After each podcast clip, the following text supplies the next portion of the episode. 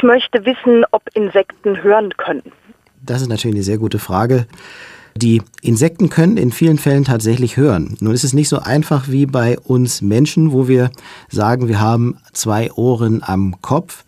Die Insekten haben auch Hörorgane, die durchaus vergleichbar mit unseren Ohren sind. Die haben also immer ein sogenanntes Trommelfell, ein Tympanum und das gesamte Hörorgan nennt sich bei den Insekten nicht Ohr, sondern man bezeichnet es als Tympanalorgan.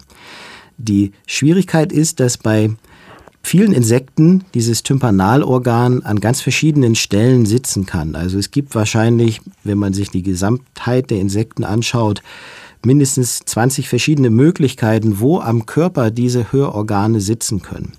Äh, beispielsweise bei Grillen sitzen diese Hörorgane an den Vorderbeinen. Dann gibt es andere Insekten, da können sie am Hinterleib sitzen.